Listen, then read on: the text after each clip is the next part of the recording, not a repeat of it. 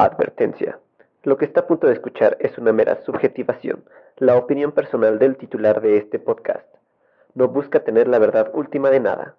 El locutor titular de este podcast no es experto en los temas tratados. Si usted busca más profundidad y veracidad, investigue por su cuenta, no sea huevón. Bienvenidos a ¿Qué pedo con delectofilia? Gracias.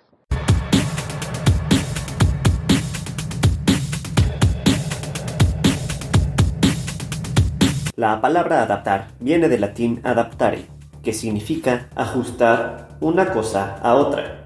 Está compuesta esta palabra por el prefijo ad, que quiere decir hacia o aproximación, como en adjetivo, admitir o adherir, y el verbo aptare, que quiere decir ajustar, ceñir o aplicar. Hay diferentes tipos de adaptación que podemos mencionar. Por ejemplo, la adaptación social está referida a la forma en la que un individuo logra ser parte de una sociedad, esto tomando en cuenta todas sus características, la parte afectiva, mental, biológica. Si queremos ilustrarlo de una forma muy tonta, pero que siempre resulta siendo la mejor por su simpleza, sería la siguiente.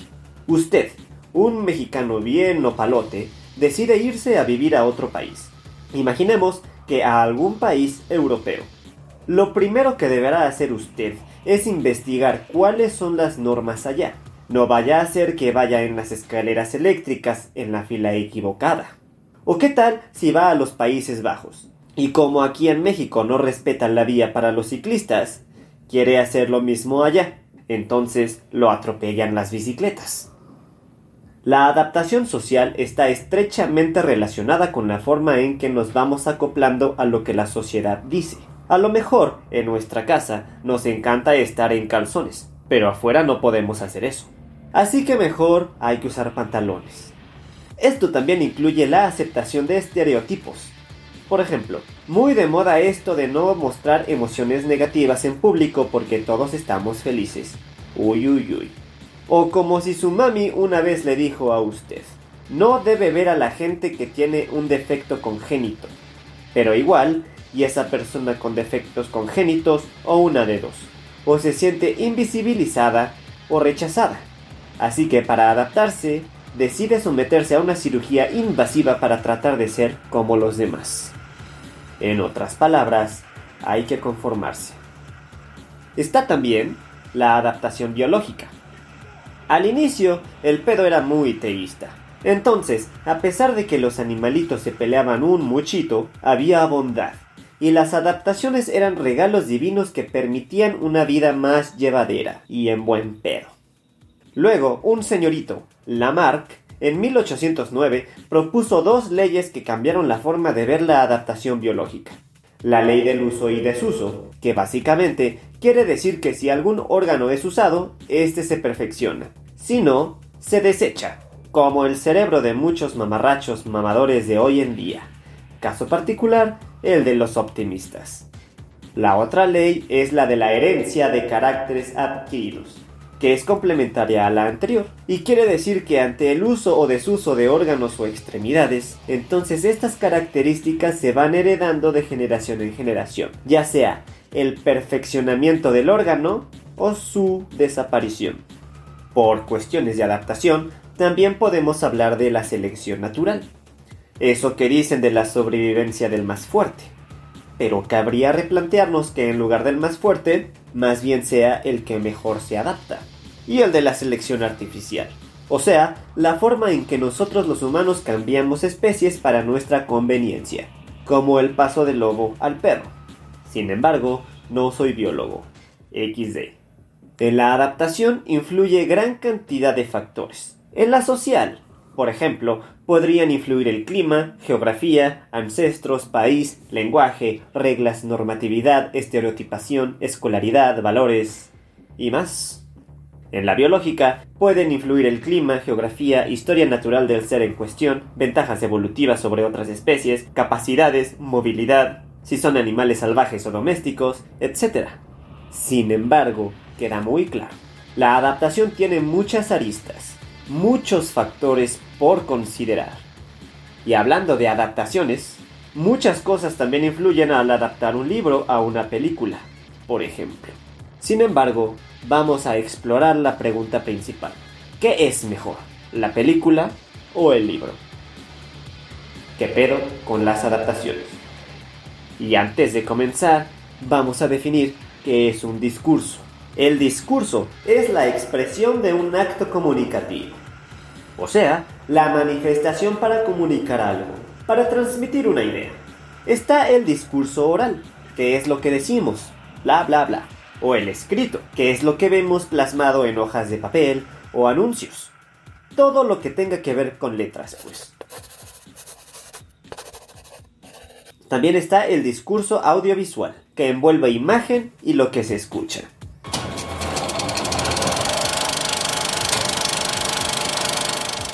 Lo primero que debemos comprender es que un discurso escrito, o sea, un libro, es diametralmente diferente al audiovisual, o sea, el de la película. ¡Wow! El libro tiene una libertad casi total en cuanto a la cantidad de personajes, la profundidad en la psicología de los mismos, la longitud de la historia en sí, el desarrollo de cada una de las eventualidades que se van dando a lo largo de la historia dada. La película no. Generalmente es mucho más protagónica, o sea que se centra en uno o dos personajes. El tiempo es más limitado y se deben sacrificar ciertas cosas para poder dar una buena historia. Entonces, pensemos en ejemplos prácticos. En un libro se pueden describir los olores, los pensamientos y los ruidos.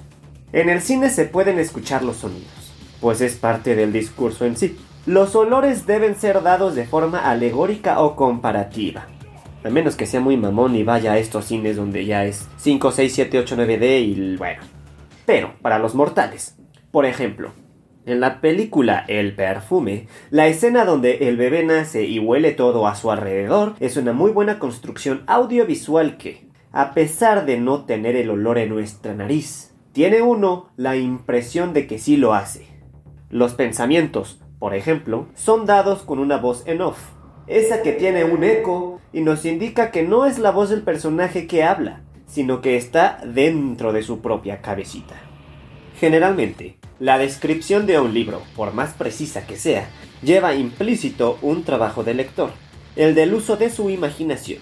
De ahí que sea muy enriquecedora una lectura. No solamente estás imaginando lo que pasa, sino que le das tu toque. En una película, incluso si es animada, estamos hablando ya de la visión como tal de otra persona, y eso puede llevar a conflictos. Eso no es como yo lo imaginé, es parecido pero distinto y por eso apesta. Pero de verdad, solo porque algo es distinto a como nosotros pensamos, ¿es malo? No. Y confirmarlo. O peor, tratar de convencer a los demás por qué usted está perfectamente bien y los demás no, es muy propio de ser mamador y cae mal. No haga eso, por favor. Las películas tienen recursos característicos. Por ejemplo, los actores, efectos especiales, los guiones. Se puede llegar a un excelente trabajo adaptativo de un libro a un discurso tan diferente como el del cine y así conservar la esencia de la historia. El problema, y esto generalmente es con mamadores literatos, es que sostienen que el libro es mejor solo porque es lo que conocían antes, y eso está muy pendejo. Una cosa es criticar la película, otra cosa es criticar el libro y una tercera es criticar la adaptación. Una adaptación literal sería proyectar exactamente lo que viene en el libro en la imagen audiovisual, pero eso conllevaría serios problemas. Por ejemplo, ¿cómo adaptaría usted este fragmento del soberbio cuento Zombies de Chuck Palahniuk? En cuanto me ven, los hombres de negocios abandonan sus maletas con ruedas. Las familias de vacaciones agitan los brazos y se llevan a sus niños en la dirección contraria. Hay un tipo que va de héroe y me grita, todo se arreglará, me dice, te sobran razones para vivir. Los dos sabemos que es un mentiroso. Me suda tanto la cara que se me pueden despegar los electrodos. Esta es mi última oportunidad para decir todo lo que pienso así que voy a confesarme delante de todo el mundo. No sé qué es un final feliz y tampoco sé cómo arreglar nada. Se abren las puertas de la terminal y entra al asalto un comando de seguridad nacional. Y yo me siento como uno de esos monjes budistas del Tíbet, o de donde sea que se rocían a sí mismos de gasolina antes de asegurarse de que les funciona el encendedor. Menuda vergüenza sería estar empapado de gasolina y tener que pedirle prestada una cerilla a algún desconocido, sobre todo ahora que no fuma casi nadie. Yo, en cambio, en mitad de la terminal del aeropuerto no estoy chorreando gasolina, sino sudor. Pero es que la cabeza me va a mil por hora y ya no sé lo que hago. Ahora sí, señor mamador, el libro siempre es mejor que la película. ¿Cómo va a dar la idea de la emoción del narrador que se siente como un monje del Tíbet o como de cualquier lugar donde se rocían gasolina sin asegurarse antes de que el encendedor sirve? Esa desesperación lastimera de uno mismo. Exacto, demasiado difícil. Entonces no se puede optar por la adaptación literal. Necesitamos una fiel. Podemos poner a un actor muy chingón y a su respectivo director para generar esa emoción en el rostro como la actuación de Tony Colette en la escena de la cena, justo al final, que su esposo le dice que ya le baje de huevos. Ese gesto de ella es el que me imagino, personalmente, justo en este fragmento del cuento. Entonces, no es exactamente lo que dice el discurso escrito, pero el audiovisual lograría esa emoción fielmente. A pesar de los cambios y a pesar de las diferencias, las adaptaciones pueden ser muy chingonas y cada uno de los discursos ser representativos de lo suyo sin que uno demerite al otro. La crítica de una adaptación radica en que se conserve la esencia de la historia, no de si nos parece o no chida. Si a usted le parece, cállese. Y si no, cállese con más razón. Pero sobre todo, si solo va a hablar de lo que a usted le parece correcto por sus huevos, porque cree que todo lo que hace y piensa y dice está bien, y que por eso puede aleccionarnos a todos, pues peor aún, señor. Retírese, porque no es bienvenido en ningún lado. Las adaptaciones chingonas, cuyo discurso escrito no demerita el audiovisual y se mantienen como las cosas excelentes que son, desde sus respectivos puntos de vista, podrían ser.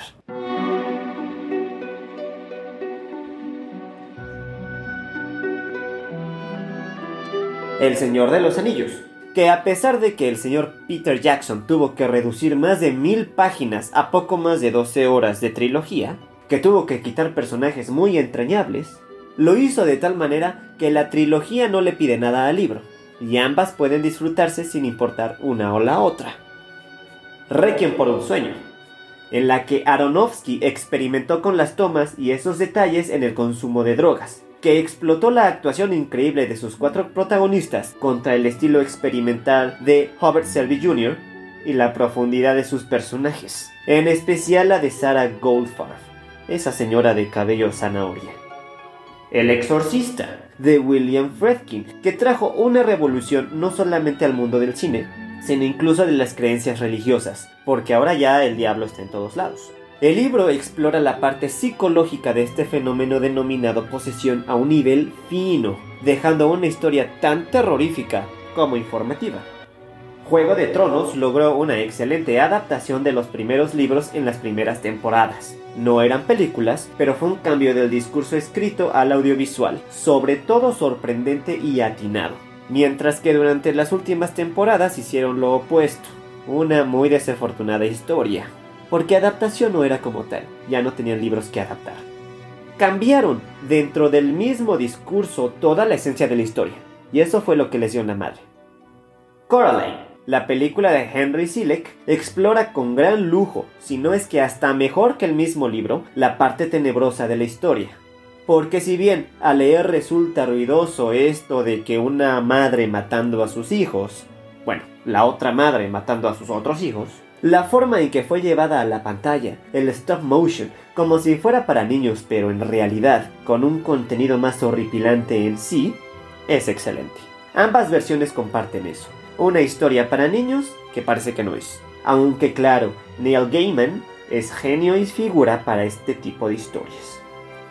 El Club de la Pelea de Chuck Palahniuk fue llevado al discurso audiovisual por David Fincher, que aparte de tener un reparto de 10, tuvo la capacidad de llevar ese discurso optimista cínico de Palaniuk, que es escrito, a lo audiovisual. Claro que, como bien sabrán, el final es diferente en ambas versiones, pero ni la una ni la otra es menos que su doppelganger. Una muy desafortunada adaptación, El Hobbit.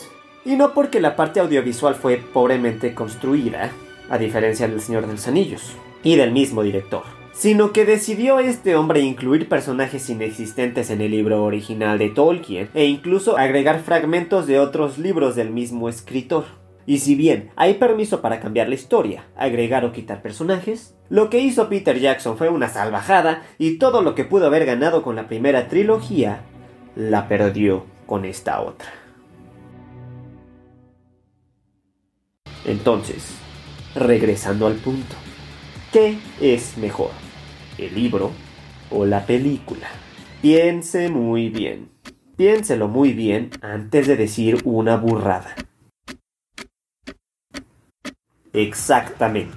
Si queremos decir qué libro es mejor, entonces lo que tenemos que hacer es compararlo con otros libros de género igual o parecido, además de examinarlo con base en teoría literaria y desde la perspectiva del discurso escrito. Si queremos ver qué película es mejor, entonces la debemos examinar desde la perspectiva del discurso audiovisual, además de la teoría del cine.